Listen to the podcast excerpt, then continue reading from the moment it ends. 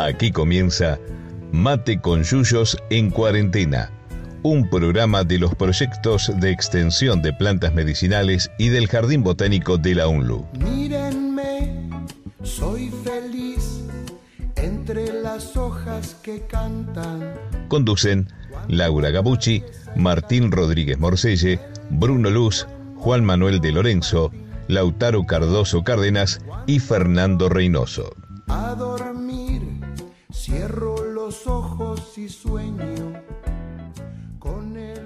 Buenas eh, tardes. Buenas, buenas. Hola, hola. ¿Cómo va? Hola, ¿cómo están? Bueno, como decía el Tano, eh, va, como decíamos, eh, duró poco el equipo completo, ¿eh? Faltan el negro Lauti y Chiquito. Mandamos un abrazo. Un abrazo para ellos. Sí. Bueno, Esta semana, esta Sí. semana tenemos eh, una efeméride para, para. Sí. El lunes pasado fue el Día de la, Nacional de la Botánica. Exactamente. Porque un 7 de septiembre de 1898 abrió sus puertas el Jardín Botánico Carlos Tais, que está en nuestra capital federal. Así que eh, ese día se conmemora el Día de la Botánica.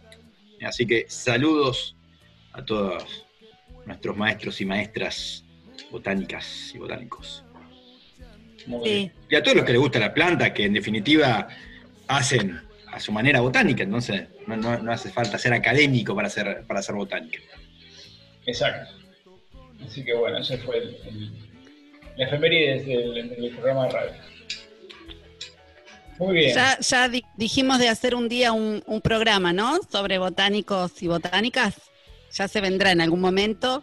El 7 de septiembre del año que viene puede ser. Bueno, tenemos botánica. tiempo para prepararlo. hay tiempo de prepararlo, claro. Sí. Nos va a salir. Muy Sí, bien. porque son muchos, son muchos y con historias. Ojalá que lo hagamos ya en, en la radio, en el estudio de la radio. Sí, Por sí. favor. Muy bien. Bueno, este, el programa de hoy versa sobre las araucarias. ¿eh? Árboles, las araucarias, árboles del hemisferio sur. ¿eh? Seguramente han escuchado hablar, quien no, de, de las araucarias. Este, hay alrededor, de- vamos, vamos a hablar un poco de, de botánica, justamente, de, de las araucarias. Para hacer honor. Es un género, eh, araucaria, es un género de, de ciertas plantas de la familia araucariáceas, muy emparentadas también ahí con, con los pinos, con los cedros, el gran grupo de las gimnospermas, que son plantas. ¿Qué podemos decir de las gimnospermas? A ver. Y es un grupo de plantas asociado a lo, a lo primitivo por su aparición en la, en la historia, ¿no?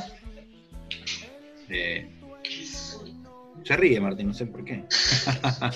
Va, va, va bien. estudiante. Muy bien, muy bien. Estudié, mirá que estudié, ¿eh? Nos reímos porque se viene el inicio este, virtual, pero el inicio del segundo cuatrimestre en la universidad y nuestra primera clase de sistemática este, es de, de este grupo de plantas, ¿no? Entonces, bueno, Claro. estamos ahí. eh, Estamos, estamos preparando las clases y aprovechamos para que el programa de radio sea también un incentivo a nuestros queridos y queridas estudiantes, ¿no? Entonces, bueno, es un grupo, la gimnosperma es un grupo de plantas con ciertas características primitivas, como por ejemplo, no, no, no te- no tener fruto, ¿sí? Eh, de- de- definido como si lo tienen otro grupo de, de plantas que son las angiospermas. ¿sí? Están Claro. ahí los ovulitos desnudos, al Sí, viento. justamente. Gimno quiere decir eh, desnudos. Sperma viene de semilla, semillas desnudas. Exacto, claro.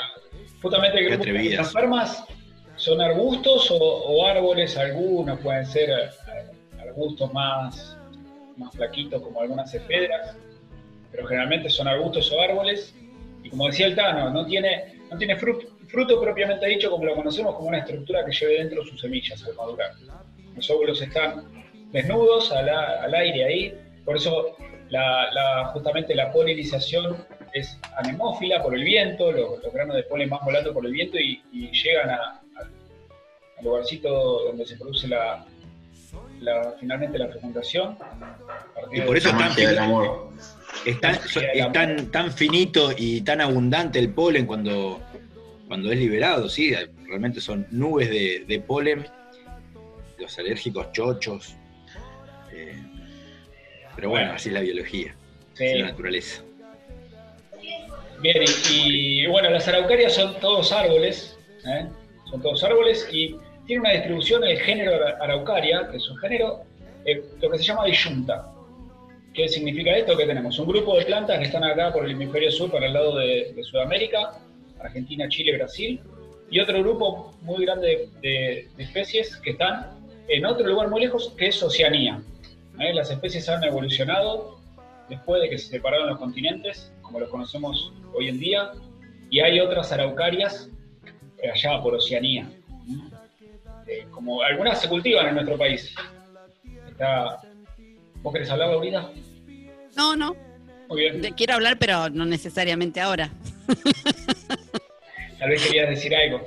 Bueno, acá en nuestro país, aparte de las araucarias, las, dos especies nativas, que es la, que le vamos a dedicar el programa, este, tenemos araucarias de allá, que conocemos como australianas, que son la araucaria biduili, conocida como biduili o uncha uncha, que es también un árbol bastante grande, y la araucaria de Norfolk o araucaria heterofila, que también araucaria excelsa, que son, que a veces le dice la gente pino o pinito, son, son ornamentales, utilizadas en parques como ornamentales, porque son árboles muy grandes, no recomendables para veredas y para los patios de las casas. Y ese, no. No, que, que incluso en el caso, en el caso de de la araucaria biduili. es un árbol, como decía Martín, enorme, inmenso, muy, muy imponente, y que eh, hay que ser cuidadoso donde, donde se ubica, porque tiene unos, unos estruilos, unas piñas enormes, que realmente pueden pesar varios kilos y cuando caen, caen fuerte.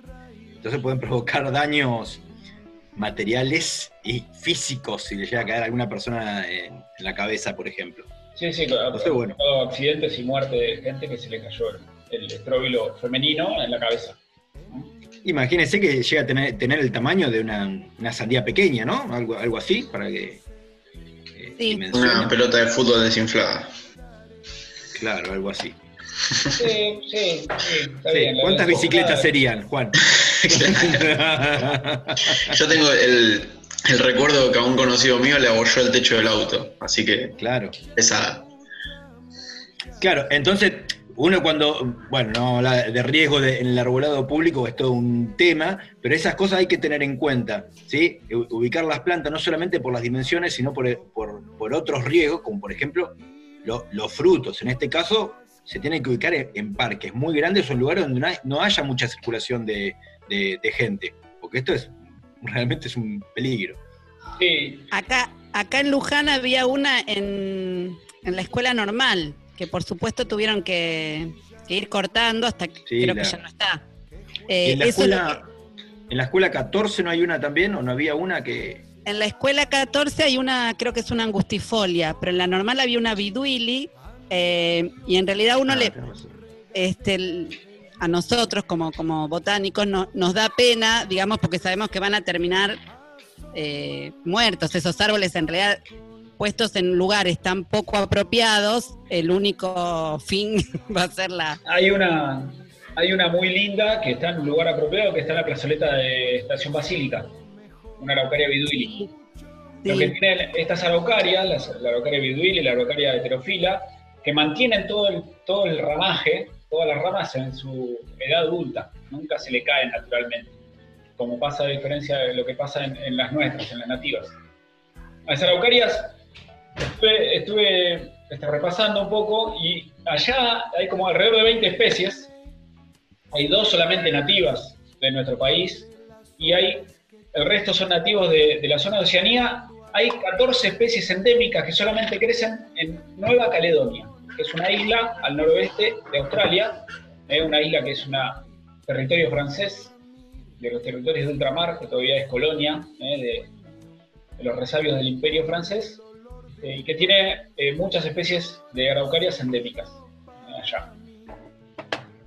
Bueno, la- las araucarias, ara- la araucaria viduli sobre todo a nivel este, local en Australia ha sido muy utilizado por los pueblos originarios como alimento también, su semilla, que vamos a hablar luego del, del uso de las nuestras, y también tiene aplicaciones forestales, la- porque son árboles muy grandes. Con manejo adecuado sil- silvicultural, de manejo forestal, se puede dar este, un uso forestal. Acá en Luján, eh, la araucaria heterofila hoy pasé por, por lo que es la, la intersección de las calles La Valle. General Paz Almirante Brown, General Paz. No, ¿no?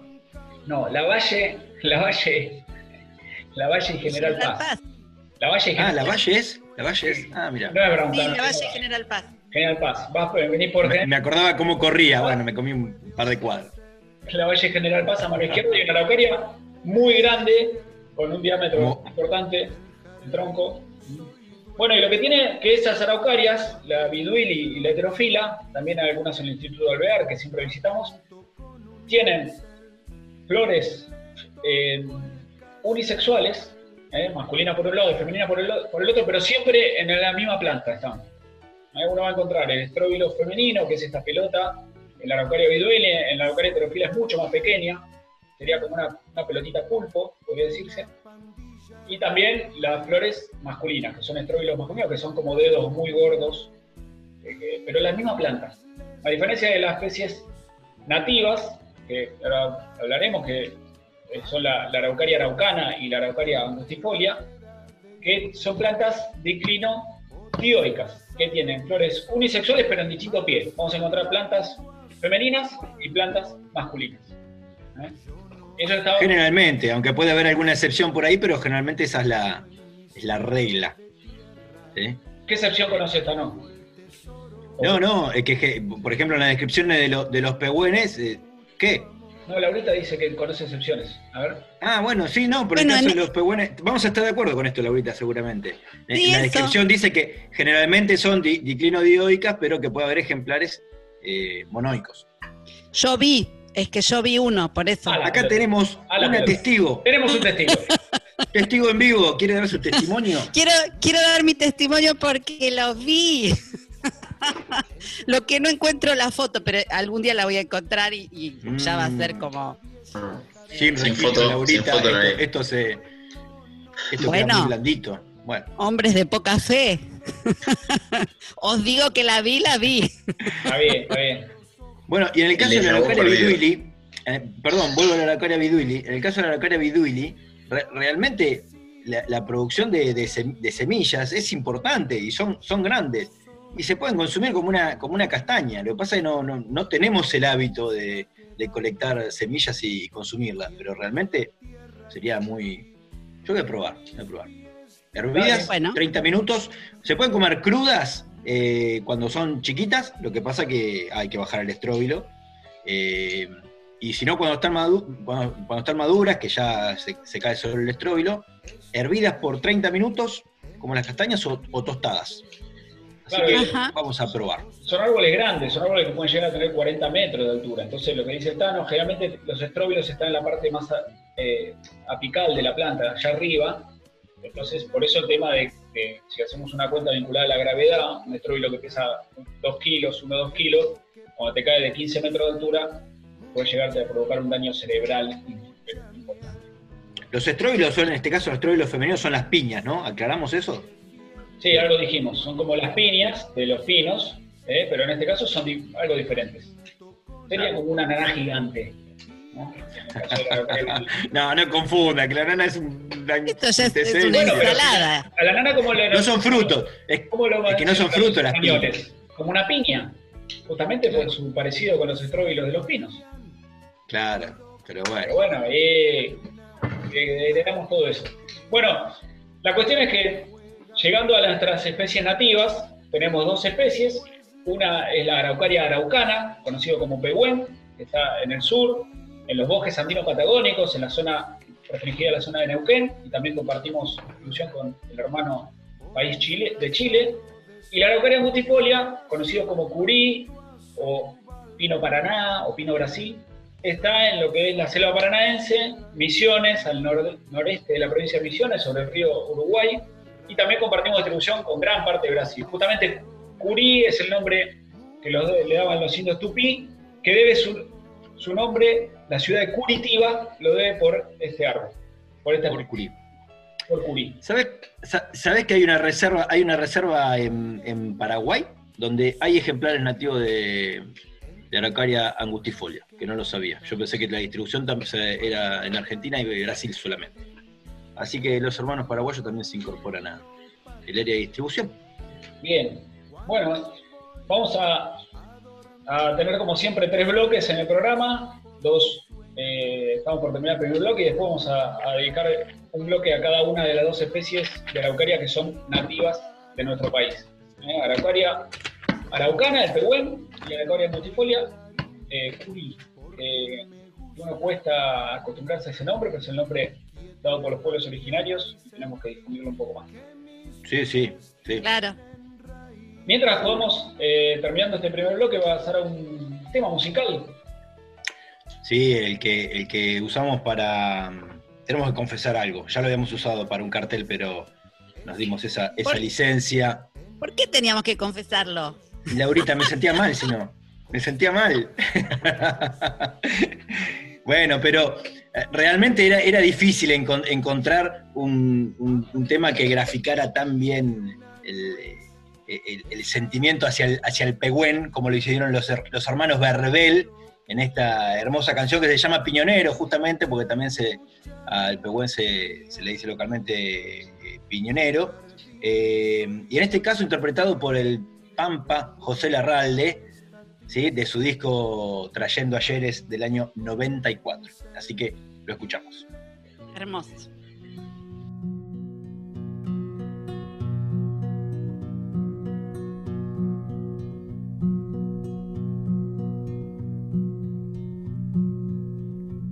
Piñonero de Moquehue, vengo al pueblo cuántas leguas para llegar a Luminé. Con mi carga que no es mucha y vale poco. Piñonero de la tierra del Pegüe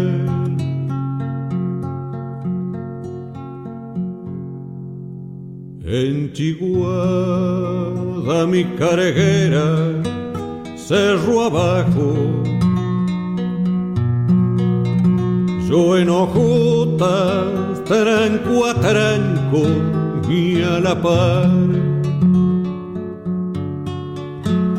Por tabaco, yerba, sal y alguna pilcha. Por seguir gastando vida o por durar. Piñón, fruto de otoño.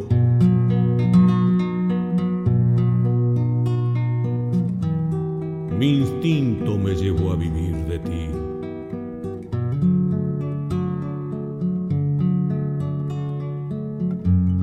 volviendo con tu sueño de madera.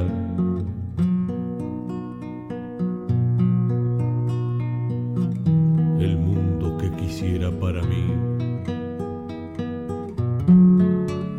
Guardame en el rescoldo de tus siglos. Yo sé que muerto allí no he de morir. En el hueco de un pegüe ni semirruca, que en invierno sin aurora nieva ya. Y pretendo con tu sabia aunar mi sangre y en el fruto piñonero regresar.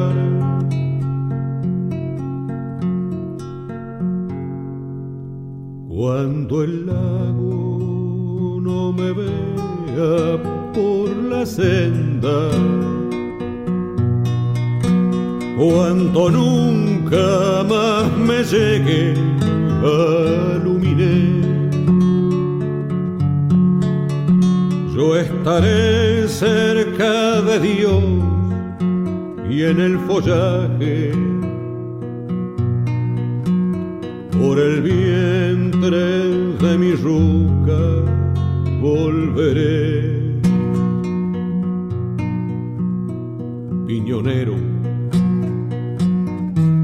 De Moquegüe vengo al pueblo. Cuántas leguas para llegar a Luminé. con mi carga que no es mucha y vale poco.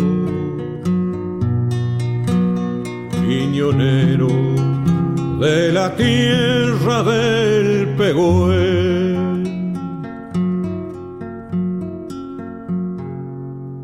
Entiguada mi carguera cerro abajo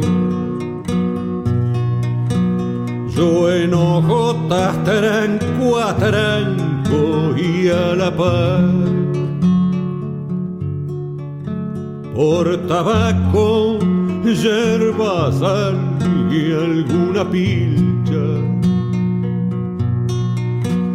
Por seguir gastando vida o por durar.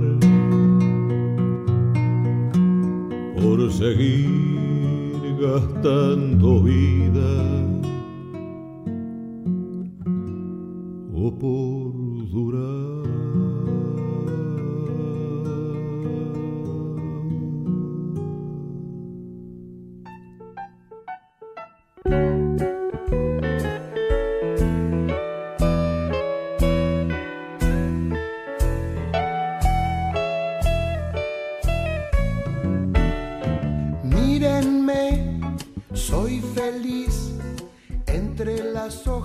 que cantan cuando atraviesa el jardín. Muy bien. Linda canción, ¿eh? Hermosa canción, hermosa. La verdad que sí. ¿verdad? Muy linda.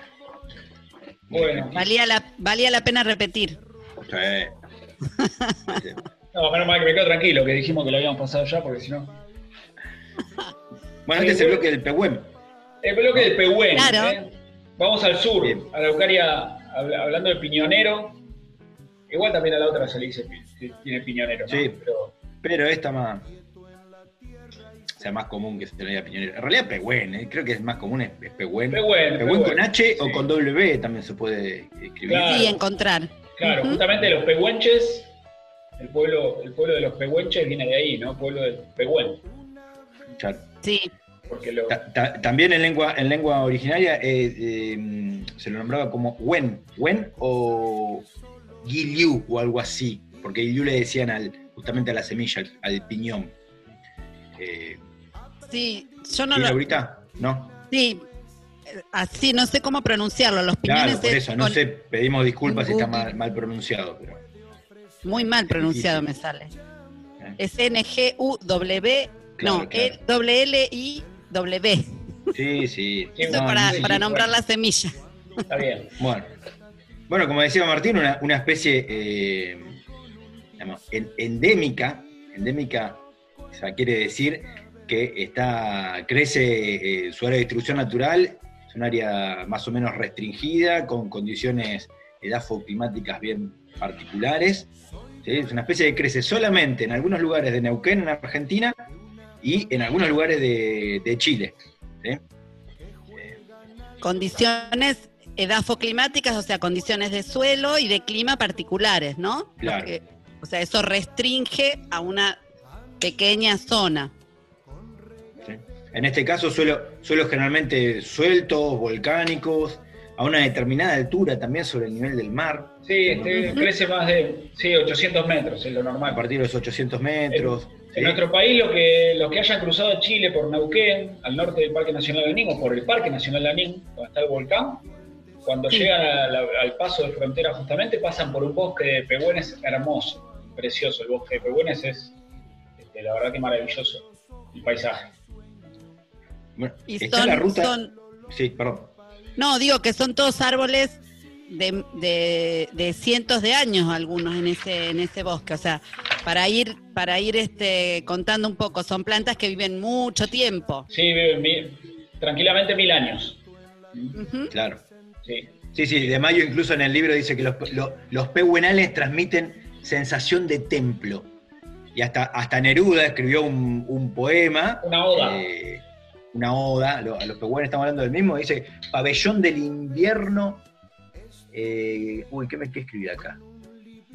Ah, no me entiendo la letra. De la Francia, lámpara del frío. Bueno, Neruda también le dedicó eh, parte de su... Unas palabras, unas palabras de duda. Gracias. Que no me entiendo lo que escribí, qué bien. Claro. Mira, el, el Tano leyendo poesía, qué bien.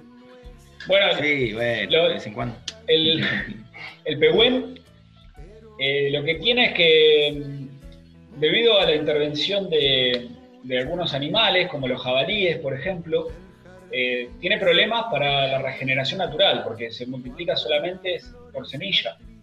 Entonces las semillas, aparte de ser utilizadas por el ser humano como alimento, también la, muy buscada por los animales.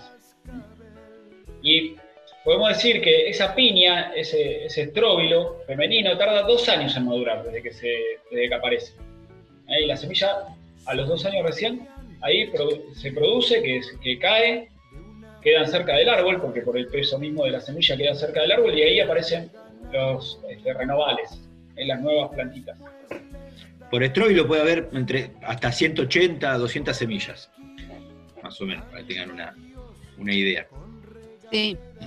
Bueno, y los principales usos que le ha dado lo, que se le da y que le ha dado los pueblos originarios desde hace eh, siglos, En realidad para, para los mapuches era, era y es una planta sagrada que forma parte de su, de su cosmovisión, más allá de los, de los usos puntuales que se les da. Eh, por eso ellos mismos se denominaban como, como la gente del, del pehuen, ¿no? Que vos de, lo que decíamos recién. O sea, para ellos no era una planta más, sino era la que los identificaba, era una planta además protectora de las familias. Eh, se hace, se hace un- una especie de, de celebración, eh, así como, como la de la Pachamama, pero es- específicamente para el Pehuen. Eh, Suelen pintarse las ramas en el cultrum, ¿no? sí, ¿qué es el en- en realidad- El cultrul es una especie de, de- de tambor que, que utilizaban, la- que utilizan las comunidades para, para las ceremonias, para los rituales. ¿no? Gracias.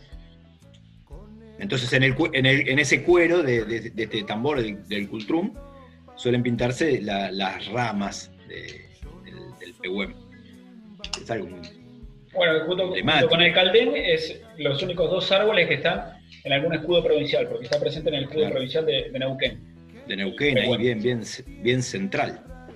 sí. Bueno, Ne- Neuquén está por todos lados, tiene, tiene dibujada al, al, al Pehuen, desde el escudo De hecho, hasta, el, para- hasta el banco de la provincia. O sea, es, es el símbolo, eso y los, y los dinosaurios, pero es como lo que representa a, la, a la provincia.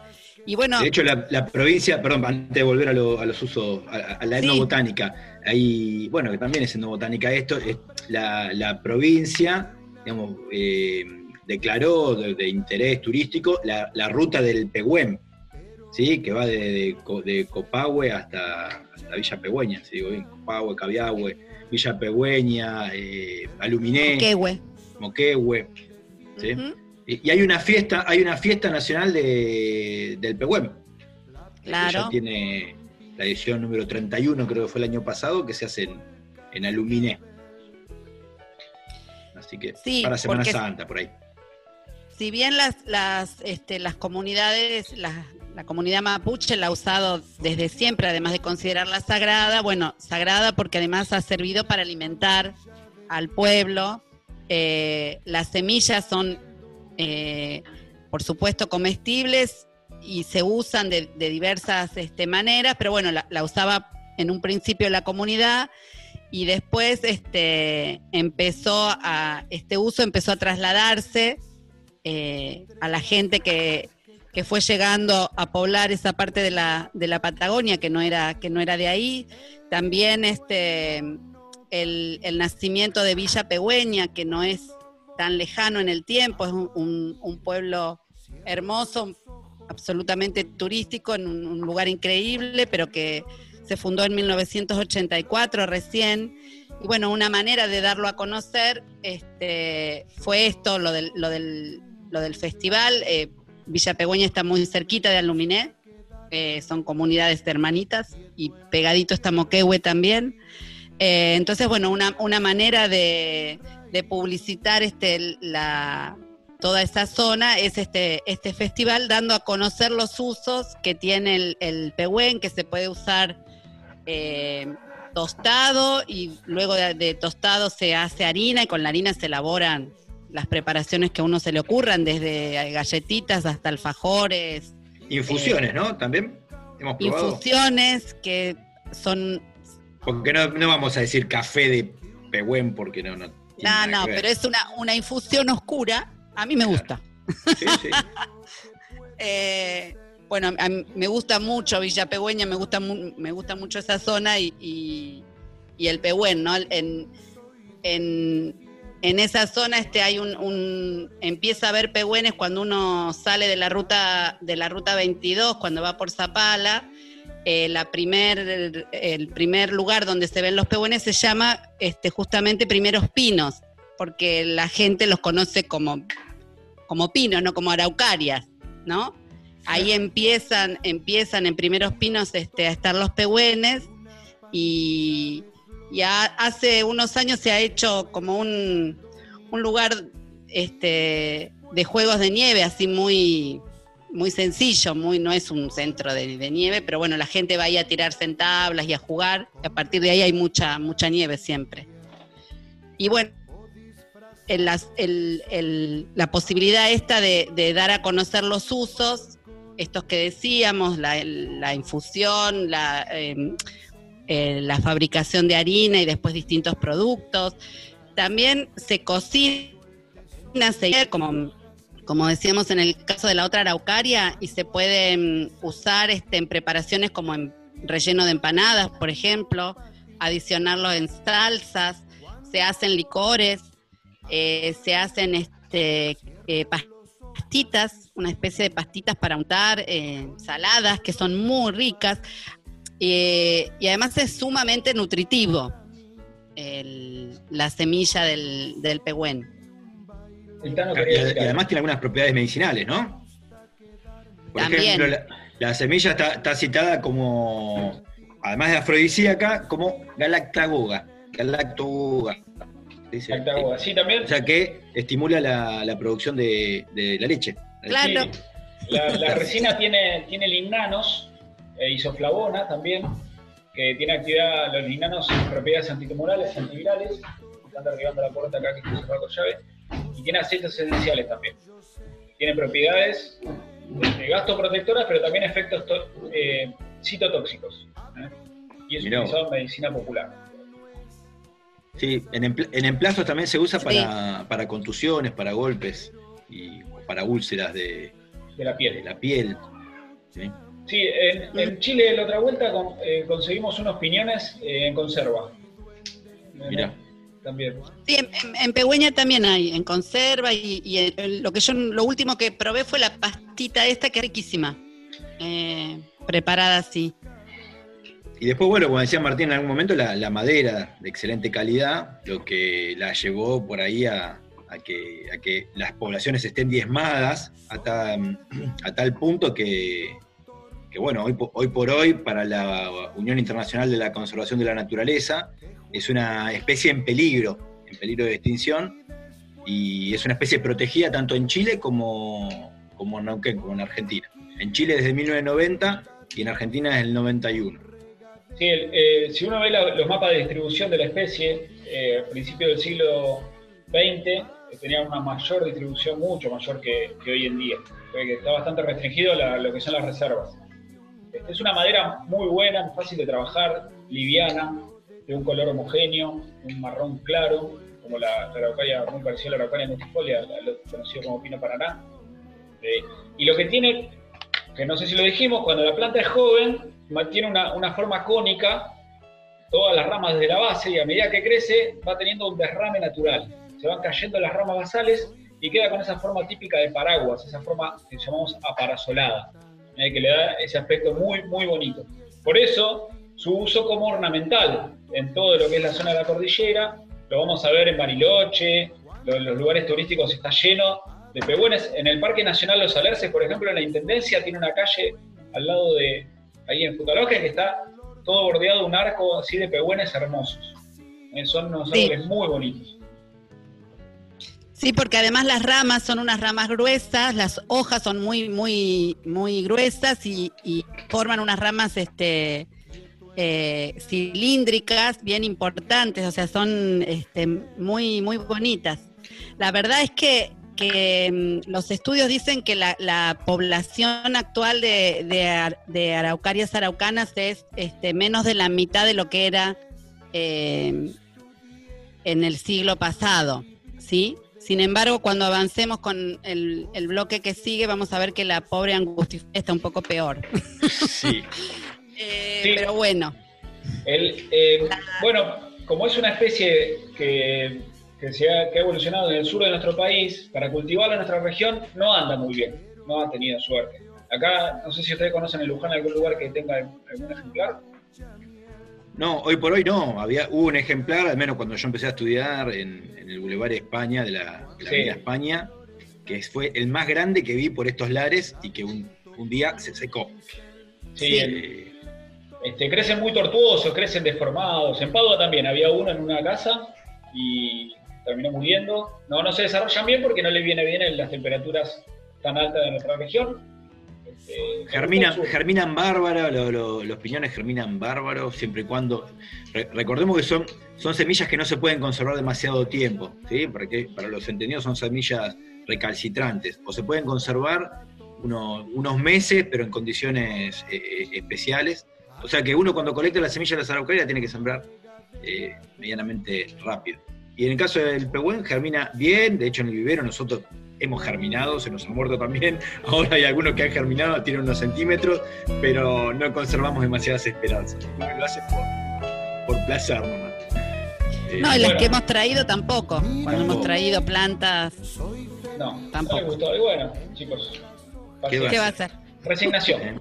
Bueno, tenemos que terminar este segundo bloque. Recordemos que en el tercero vamos a hablar de la aracuaria angustifolia, la, de- la del NEA, la de la selva paranaense, y vamos a pasar a la segunda canción de- del programa de hoy. ¿Qué vamos a escuchar, Cano?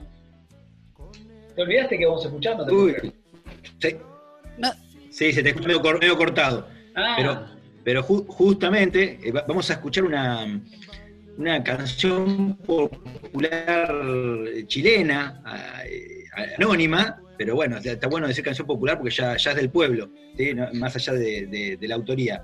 Eh, seguido por otra, otra canción popular eh, española, ga- galega en realidad, que interpretan muy muy bien eh, Luna Monti y Juan, Juan Quintero, que se llama La primera de los centros de la luna, la canción chilena, seguido por Rondadora, ¿sí? de, su, de su disco Después de Usted, eh, del año 2013.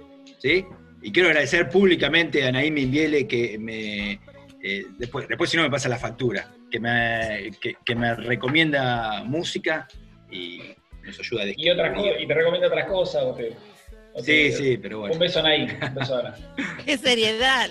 Anaí ¿Viste. Bueno, Bueno, Bueno. la escuchamos. hermosa canción. grande, y hermoso gracias. disco y hermoso dúo. Vamos.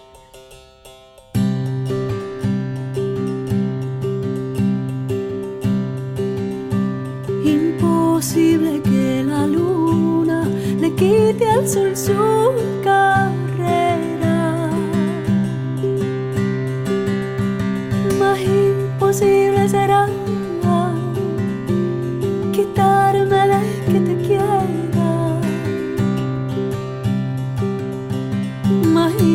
imposible será quitarme de que te quiera.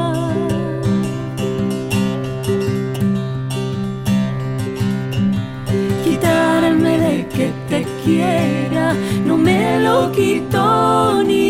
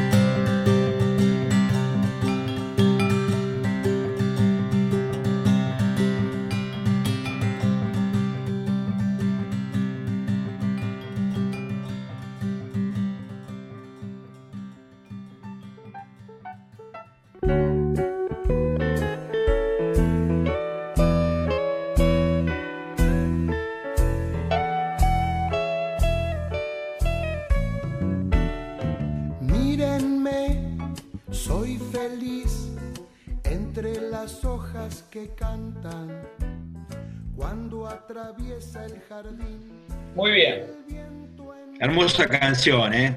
Hermosa canción. muy bien. Estamos con, gracias de nuevo ahí. estábamos con, bueno, con las araucarias. ¿eh? Ya hablamos bastante de la araucaria araucana. ¿sí? Eh, Sí, Sí, no, disculpen, unos ruidos acá en casa, los chicos, un desfiole. Este, estaba viendo si estaban vivos, si escuchaba el movimiento luego del había. Eh, bueno, vamos con la. Con la Sí, del este es el bloque de la araucaria angu- angu- angustifolia, claro. Araucaria angustifolia, exactamente.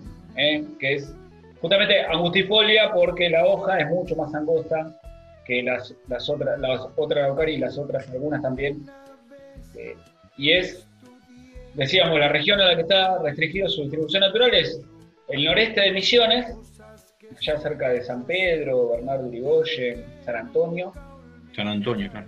y eh, Brasil, que llega hasta tres estados de Brasil, Paraná, Santa Catarina y Río Grande do Sul. Ahí tiene una distribución más amplia. Hay muchos más bosques de Araucaria angustifolia en Brasil. eh, está, está protegido, su, no se puede cortar. Es una especie protegida y se nota cuando uno pasa por el lado de Brasil. Se ven bastante más de lo que se ve en nuestro, en nuestro país. Sí, en nuestro país también pasó a ser monumento natural de la provincia de, Misiones. Lo que pasa que eso pasó recién en 1986 y hasta ese, hasta ese momento estadas muy masacradas las poblaciones naturales de, de la Araucaria angustifolia. Pino Paraná, Pino Brasil o Curi, como, le, como decía Martín, que llamaban los pueblos originarios. Eh, hoy hablábamos recién con fuera, fuera del aire, unos datos tremendos, tremendos.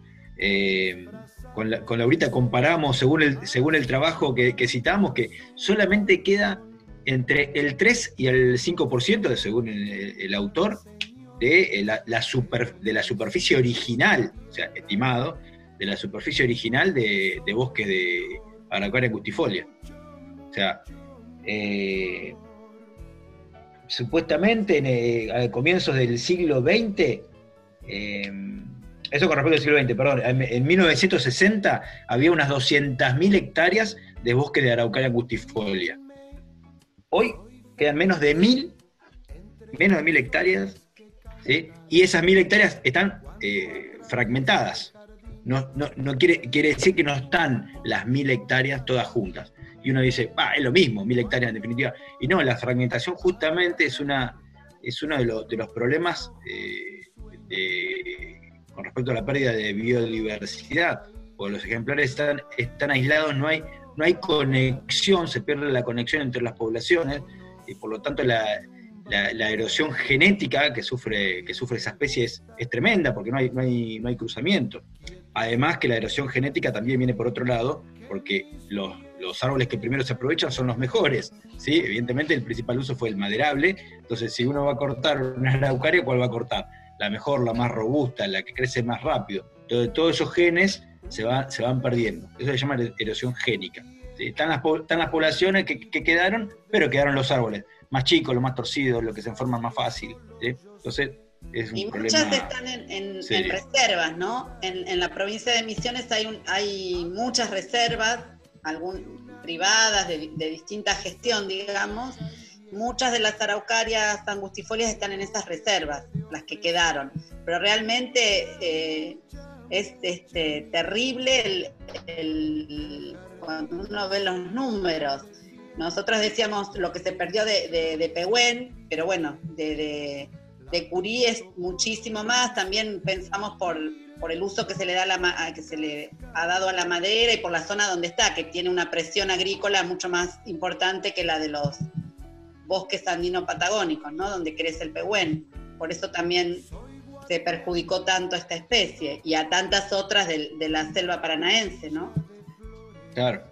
De hecho, es tan, dramática la situación de, la especie que tiene, tiene una categoría más, más alta en cuanto a, la conservación. O sea, la Unión Internacional de Conservación de, eh, la Naturaleza eh, la clasifica dentro del rango peligro crítico de extinción. El, el es, eh, en peligro, especie en peligro de extinción. En el caso de la angustifolia es en peligro crítico de extinción. De extinción. O sea que es un grado de severidad mayor. Lo que pasa que, como es una especie cultivada por nuestros lares, muy, muy cultivada, es sea, frecuente encontrarla en, parques, en plazas, a uno no le parece que sea tan grave. Pero hay muchísimas, muchas, muchísimas especies que están extinguidas en su área de distribución natural.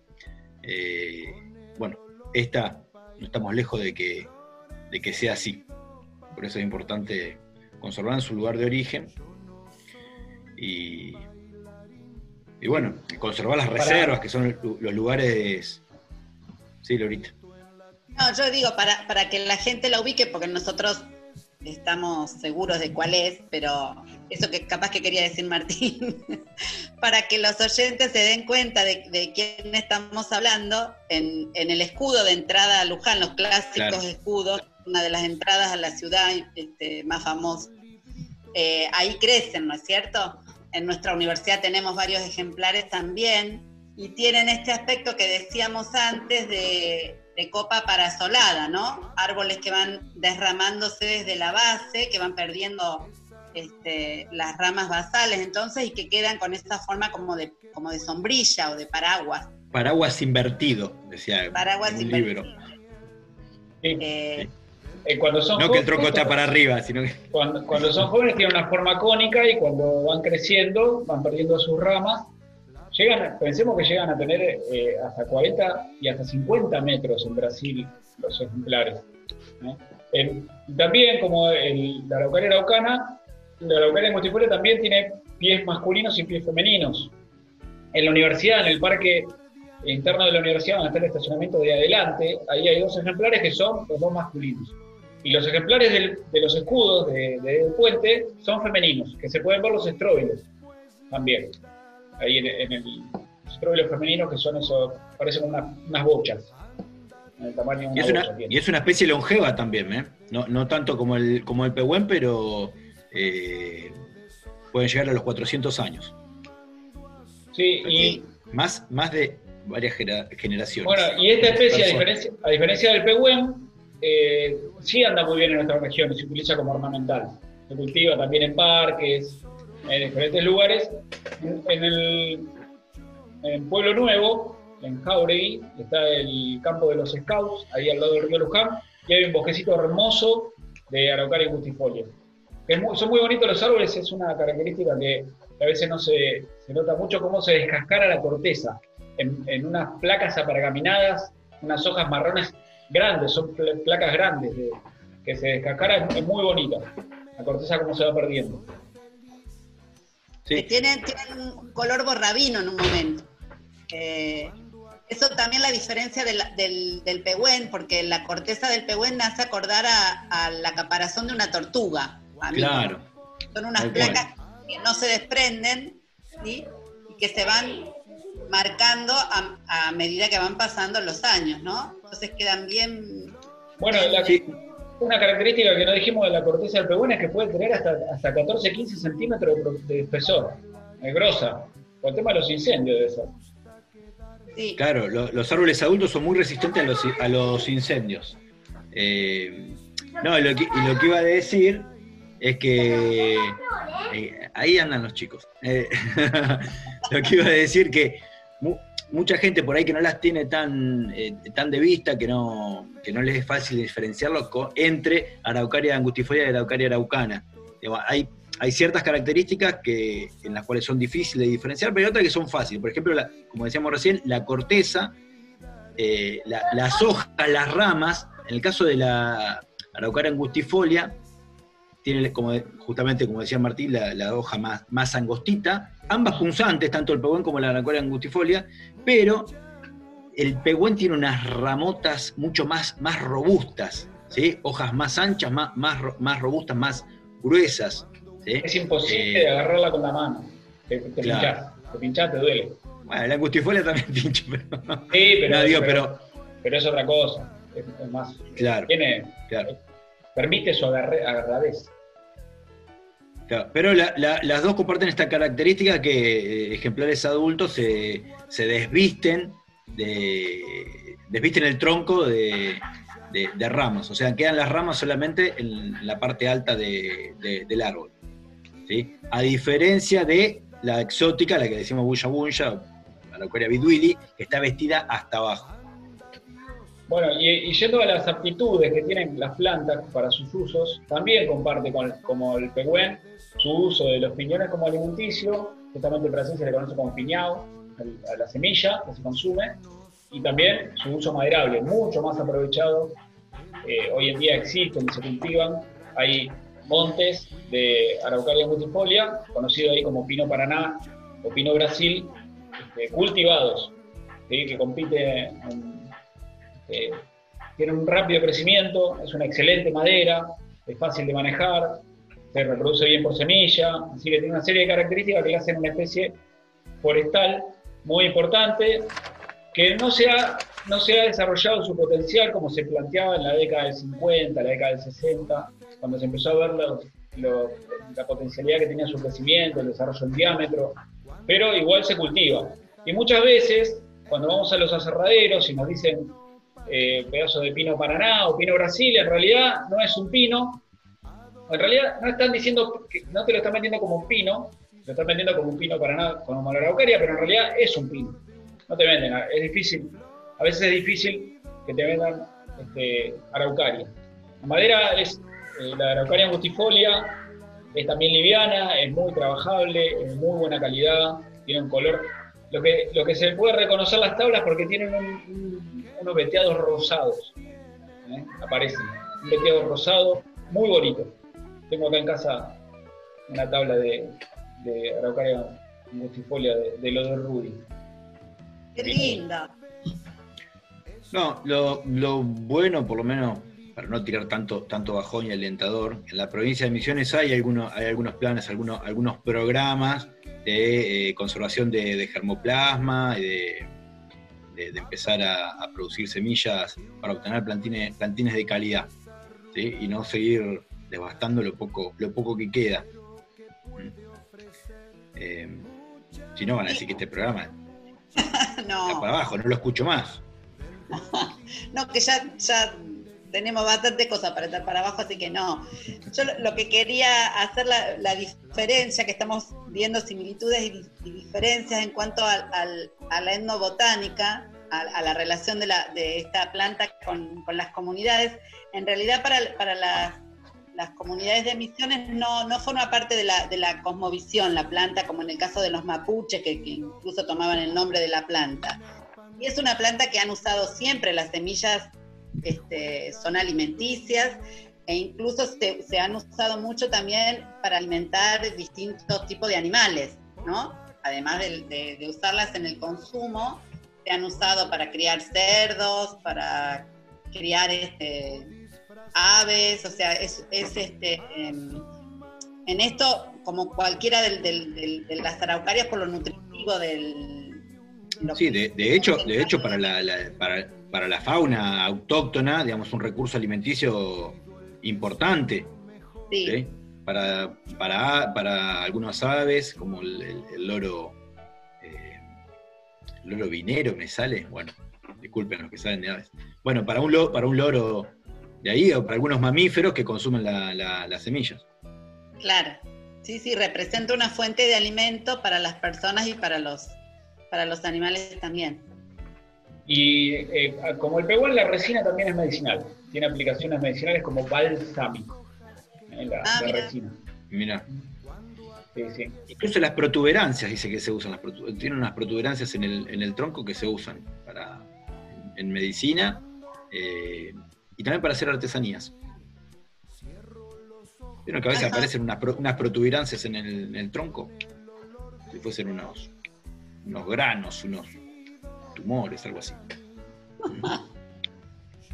Sí, hay, hay mucho para decir de las araucarias también botánicamente hablando, porque sabemos que, eh, por ejemplo, cada, cada semilla está rodeada de una bráctea que la recubre, que hay que pelarla para poder consumirla, y en otras especies, como por ejemplo los pinos, en realidad por cada una de esas brácteas hay dos semillas.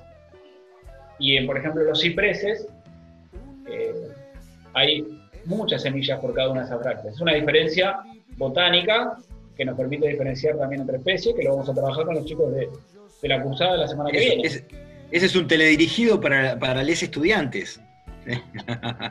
Eh, son características que nos permiten diferenciar, identificar diferentes géneros, diferentes familias. ¿eh? El tamaño de los estróbilos también. En los pinos los estróbilos son mucho más pequeños, en los cipreses ni hablar, son este, pequeñitos, como una, mucho más pequeños que una pelota de golf. ¿sí?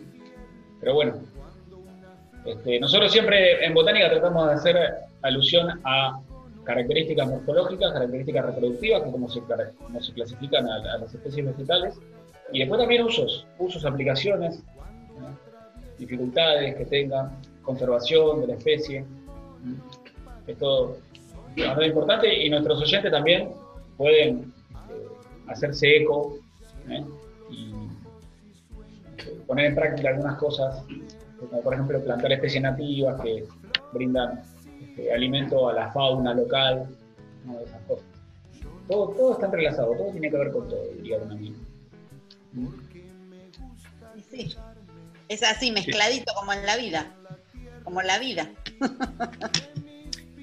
Pero bueno, nosotros, digamos, para, para les estudiantes, para tratar de, de, de- de disuadirlos de, de la importancia de las clasificaciones, este, piensen que tenemos toda la, la- la diversidad vegetal de las plantas superiores, que son las que nos tocan a nosotros en botánica, y, y la única manera de poder entrarle a eso y tratar de entenderlo es esto, es ir buscando características para poder agrupar, hacer grupos y así este, ir intentando reconocerlos, ¿no? Si no sería inabordable de otra manera.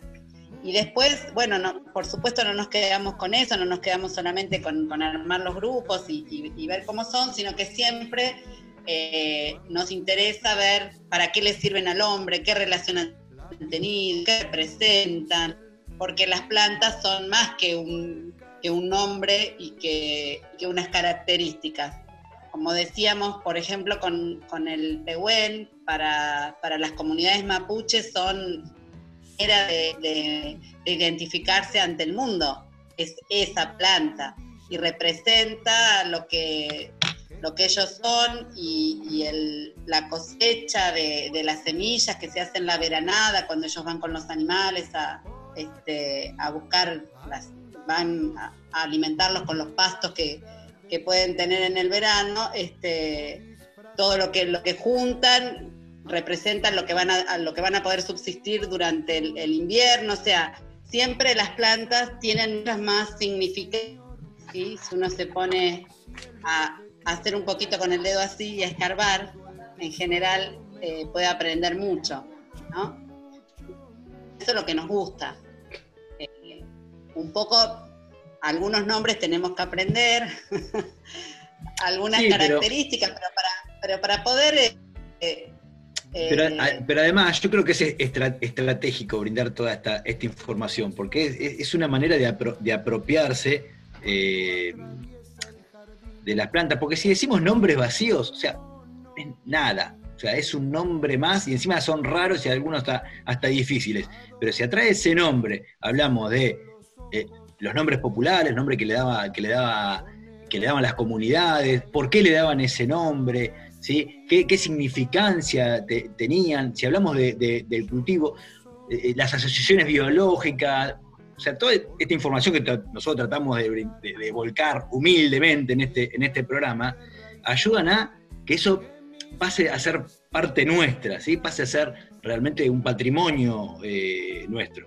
Eh, así que es, por eso decía que es estratégico, eh, porque atrae toda esa información, uno dice, ah, mira, esta araucaria era la que, no sé, algo de todo esto que nosotros de- dijimos, seguramente va, va a quedar. Así que la intención es Bueno, despertar eh, ahí. esperemos que, que el programa les haya servido a nuestros oyentes, les haya gustado. A nosotros nos sirvió para aprender un montón de cosas, para repasar otras y para la clase de la semana que viene que arrancamos con la cursada. ¿eh? Eso. Juanma, ¿dónde nos puede seguir la gente, Juanma? Y ya terminamos. Nos pueden seguir por, por un montón de lados. Primero por Spotify, se pueden escuchar todos los programas de Mate con Yuyo del año pasado y ahora estamos cargando los de este. En YouTube está la parte audiovisual, con la parte de video, con nuestras caritas. Así que nos pueden ver ahí. Estamos medio atrasados, pero hay que meter a la edición y vamos a subir todos los programas. Y después en Instagram estamos como Botánica Unlu y Jardín Botánico Unlu. Y en Facebook como Plantas Medicinales Unlu y Jardín Botánico Unlu. Muy bien, bueno, se nos acabó el programa, chicos, con las redes sociales o las redes, este, etcétera. Y recordemos el mañana, bueno, mañana, miércoles, hoy es martes, estamos grabando, miércoles, el sábado se repite el programa a las 11 de la mañana y nos estaremos escuchando y viendo próximamente. Bueno, y le mandamos a- un saludo a, todo, a, to- a todos les docentes, ¿sí? El 11 es el día de, Claro. de maestro y maestra.